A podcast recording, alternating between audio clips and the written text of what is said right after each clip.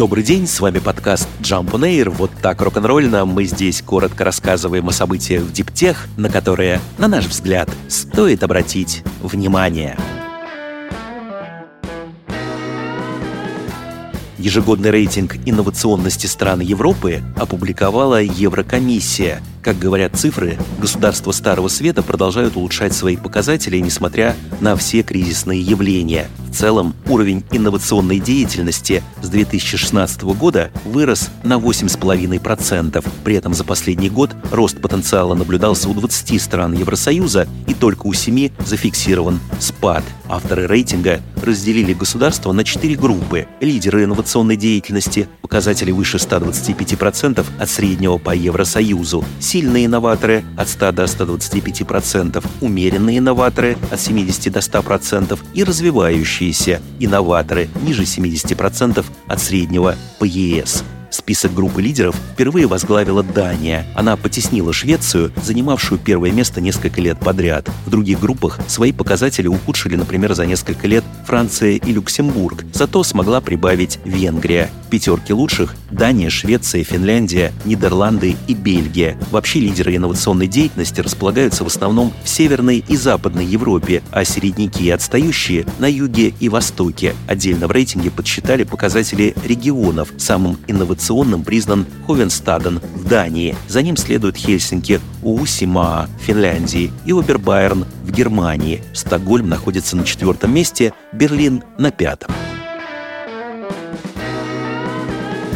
Технологии городского автономного вождения развиваются очень быстрыми темпами в Китае. Этому во многом способствует острая конкуренция между несколькими крупными разработчиками. Следующий год обещает стать прорывным. Только за последние месяцы около десятка китайских автомобильных компаний объявили о своих амбициозных планах по внедрению таких технологий во многих городах страны. Обращают на себя внимание расхождения даже в терминологии, что наводит на мысли, что в технологиях автономного вождения рождения пока отсутствуют какие-либо стандарты, в том числе по безопасности. У кого-то машины способны ездить только по основным кольцевым дорогам в мегаполисах, у кого-то уже ныряют на улицы поменьше. Одни для точности используют лидары, другие ограничиваются только камерами. Таким образом, общей остается только сама идея. Речь о высокотехнологичных помощниках водителя, которые могут в его присутствии, но без его участия, управлять машиной в условиях городского движения. Двигаться в городах на порядок сложнее, чем по трассам,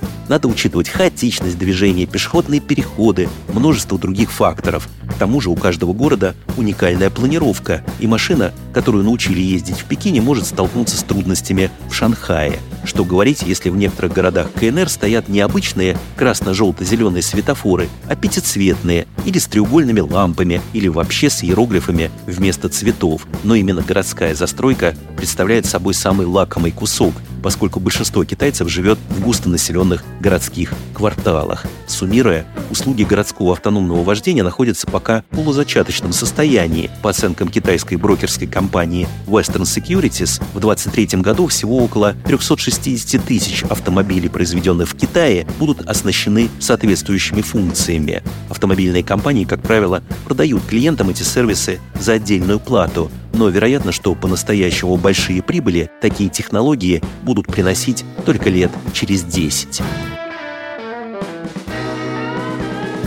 Производитель солнечных панелей Midsummer из Швеции вошел в состав исследовательской группы, которая ставит целью довести эффективность тандемных фотоэлектрических элементов до 30%. Проектом общей стоимостью около 8 миллионов долларов руководит Университет Нового Южного Уэльса в Сиднее. Почти треть финансирования обеспечило австралийское агентство по возобновляемым источникам энергии.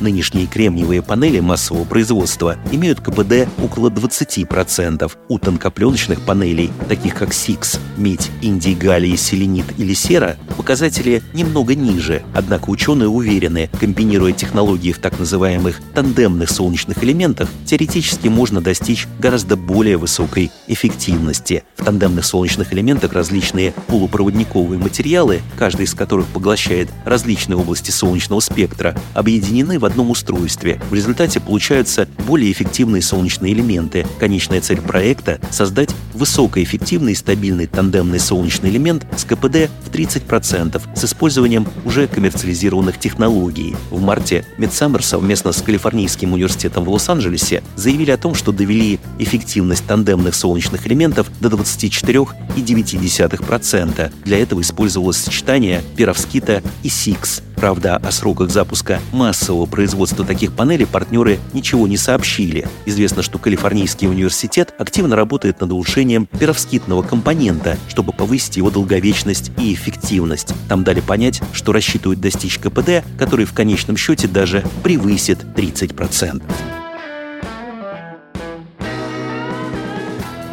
Человек – венец природы, учили нас в школе. Сравнительная геномика, есть такая наука, этот факт не отрицает, но показывает, что на самом деле мы не так уж сильно отличаемся от других форм жизни. Мало кого удивит факт, что разные люди, несмотря на все различия, с генетической точки зрения одинаковы между собой на 99,9%. Ну а как насчет других созданий? Ученые секвенировали более 250 видов животных, а также 50 видов птиц. Итак, шимпанзе у человека генетическое сходство составляет 98,8%, с собаками 94%, с кошками 90%, с коровами 80%. Может показаться странным и даже обидным, но мы на 60% схожи с плодовыми мушками и с бананами. Ученые объясняют, хотя физическая разница между людьми и насекомыми очень велика, у них есть много общих основных потребностей для поддержания жизни, например, нужда в кислороде, и эти сходства не могут не отразиться на генетике. Что же касается банана, то тут следует уточнить,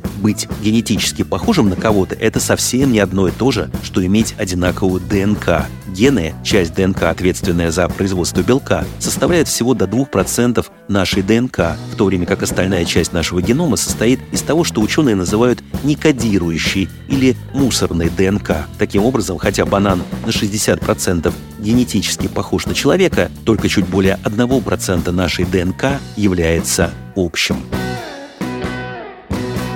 Сколько бы ни говорили о самодостаточности цифровой живописи, всегда найдутся люди, которые захотят видеть эти работы не на экране, а в реальном мире. В их числе и создатели компании ArtMatter. Фирма, которая базируется в Израиле и Нью-Йорке, создала роботов-художников, занимающих целые комнаты и способных с предельной точностью переносить цифру на холст, учитывая при этом множество тонкостей, от выбора красок и кистей до давления и угла наклона. Процесс настолько уникален, что для него пришлось даже придумать новый термин – «мэттering», Маркетинг, материализация. Недостатков в клиентах у компании нет. Причем это как многочисленные цифровые художники, так и известные представители традиционного искусства, среди которых Эрик Фишель, Барнаби Фурнес, Мария Крейн, Джеймс Джин и другие.